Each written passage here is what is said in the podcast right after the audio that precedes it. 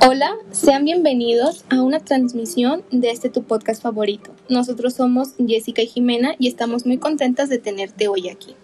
Como ya sabes, el caso FICREA ha sido muy mencionado a lo largo de estos años, ya que fueron muchas las personas que sufrieron por el fraude ocasionado.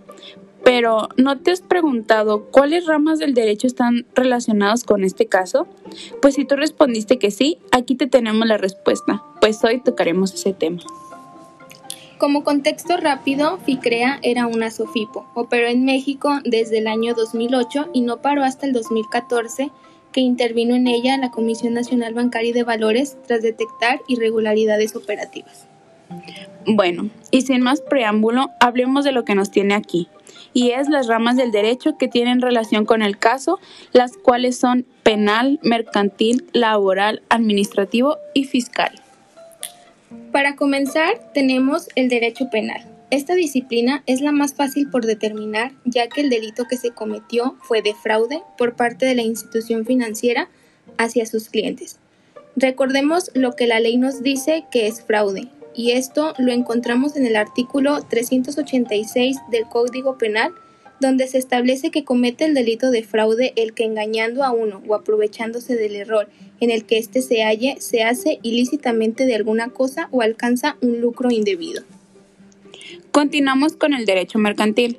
FICREA es una empresa lavada por el gobierno que brinda servicios financieros básicos como productos de inversión, ahorro y crédito, la cual defraudó a todos los clientes que tenían desviados los fondos comprando bienes inmuebles que no tenían nada que ver con el giro de la empresa, aeronaves y bienes de lujo por mencionar algunos ejemplos.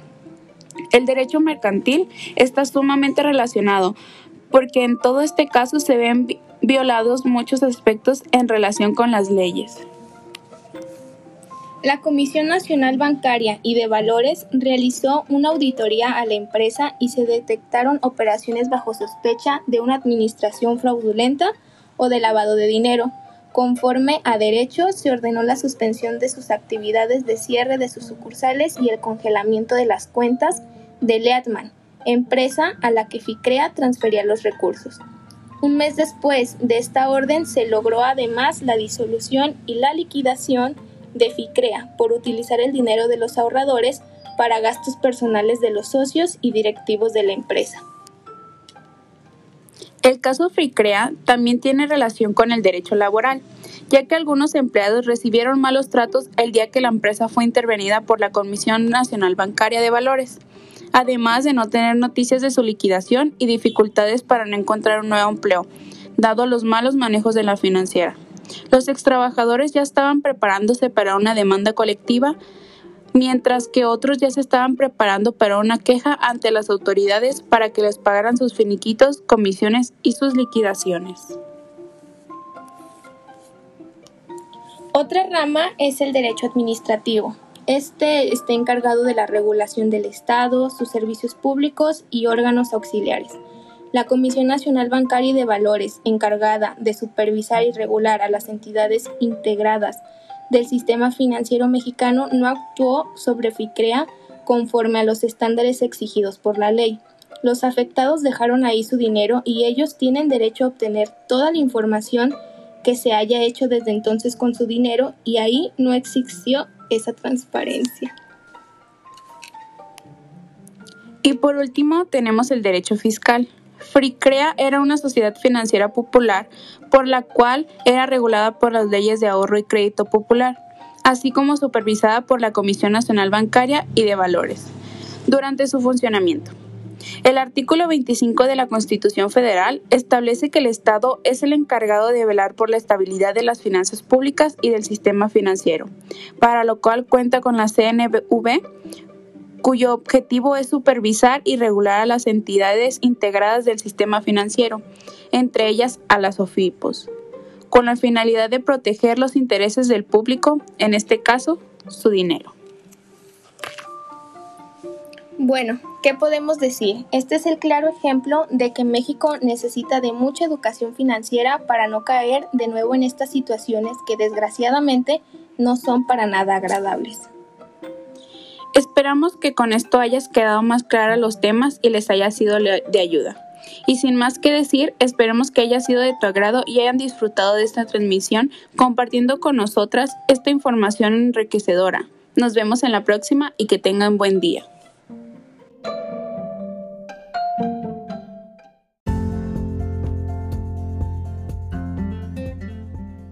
Hola, ¿qué tal amigos Radio Escuchas? Bienvenidos a un episodio más de nuestro programa Nuevo Día. Hoy me encuentro con mis compañeras que ustedes ya conocen, Jessica y Tere. Les hablaremos de algunos temas de gran ayuda para la mayoría de nosotros como mexicanos, pero que a veces no tenemos conocimiento o interés sobre ello. Así es, y se trata nada más y nada menos que de la clasificación de la contribución, entre otros. Para abordar mejor el tema les explico que las contribuciones son obligaciones de cada mexicano para aportar al gasto público.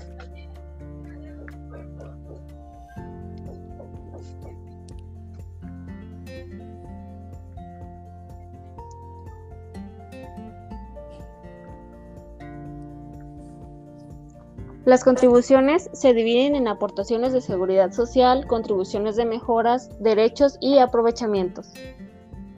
Y se preguntarán, ¿qué es eso? Pues aquí les va un breve ejemplo de las aportaciones de seguridad social. Son cuotas para el seguro social a cargo de patrones y trabajadores. Las contribuciones fiscales nos hablan sobre los impuestos, consumo, ingresos, así como los tipos de impuestos que tenemos. Por mencionar algunos, como el impuesto sobre el patrimonio, es un tributo directo, general y personal, ya que graba la propiedad o posesión del patrimonio. Un ejemplo sobre el impuesto del consumo es el IVA, ya que graba las transacciones, graba el valor con el que se va incrementando el bien o servicio a lo largo del ciclo de producción y distribución. El impuesto sobre la renta o ICR es una carga fiscal directa que se aplica a los ingresos obtenidos que incrementan el patrimonio del contribuyente. Así que todas las personas físicas y morales están obligadas al pago de este impuesto.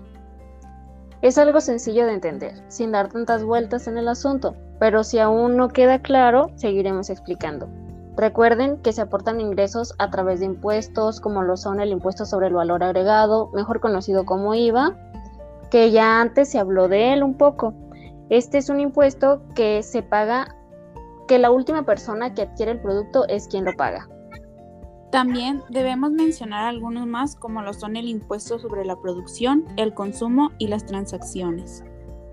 Los impuestos antes mencionados los podemos encontrar principalmente en algunos productos de la canasta básica, prestaciones de servicio, importaciones y acciones financieras. Y bueno, ahora abordaremos otro tipo de impuestos. Probablemente se han preguntado, ¿qué es, ¿Qué es o de qué se trata el impuesto de comercio exterior? Bueno, son aquellas contribuciones que deben abonarse en la aduana a la importación o exportación de productos del país conforme a las tarifas de las leyes respectivas.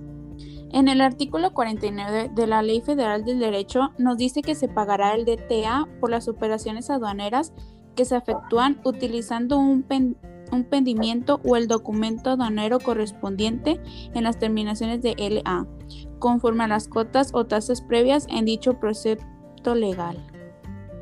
Hablando de impuestos, hay cinco que se pagan por importación, los cuales son Impuesto General de Importación, IGI, Impuesto al Valor Agregado, IVA, Impuestos sobre Automóviles Nuevos, ISAN, Impuestos Especiales sobre Producción y Servicios, IEPS, Derechos de Trámite Aduanero, DTA y Derecho de Almacenamiento. ¿Has escuchado hablar sobre la doble tributación y el Sistema Nacional de Coordinación Fiscal? Aquí te explicaremos lo que es. Dicho sistema se conoce como Sistema Nacional de Coordinaciones Fiscal, el cual inició en 1948, año en que entró en vigor la Ley de Impuestos sobre Ingresos Mercantiles. La coordinación que entonces se ofrecía tenía el propósito de evitar la doble tributación en materia de ingresos mercantiles.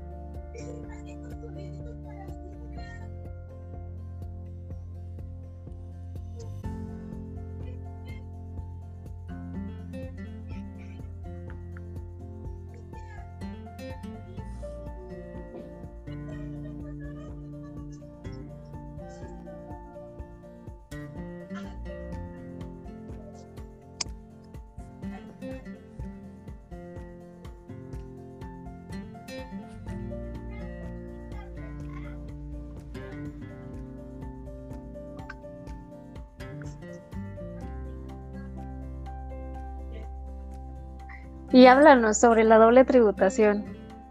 Claro, comencemos por saber lo que es. En tal sentido, tiene lugar una doble tributación reconocida como aquella situación por la cual una misma renta o un mismo bien resulta sujeto a imposición en dos o más países por la totalidad o parte de su importe durante un mismo periodo impositivo si se trata de impuestos periódicos y por una misma causa. Pues ya hay que hacer otro mejor. Ay, qué pasos. es que sí se pueden cortar los silencios. No, no Eh, se puede. Es que neta sí se escucha muy leído. Hay que hacerlo como más fluidito. Eh, no, aparte no sé, en esta, en este no se puede cortar los silencios. Mm, entonces vamos de nuevo.